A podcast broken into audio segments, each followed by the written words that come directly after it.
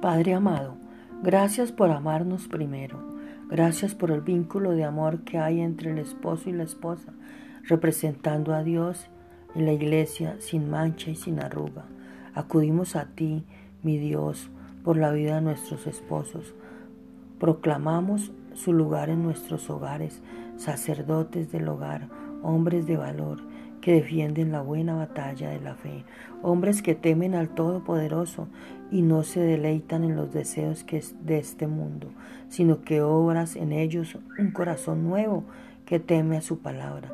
Te pedimos que seas tú, mi amado Dios y Creador, transformando sus corazones, alineados al deseo de tu corazón.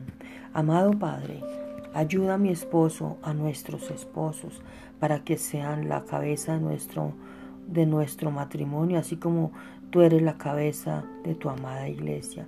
Que Él reconozca y ponga a Dios Padre, que ellos reconozcan y pongan a Dios Padre y Creador como su gobierno y fuente de sabiduría, que cumplan su promesa de amarnos, de amarme siempre, de hacerme crecer en espíritu y alimentar mi alma, así como tú prometiste que amarías a la iglesia eternamente.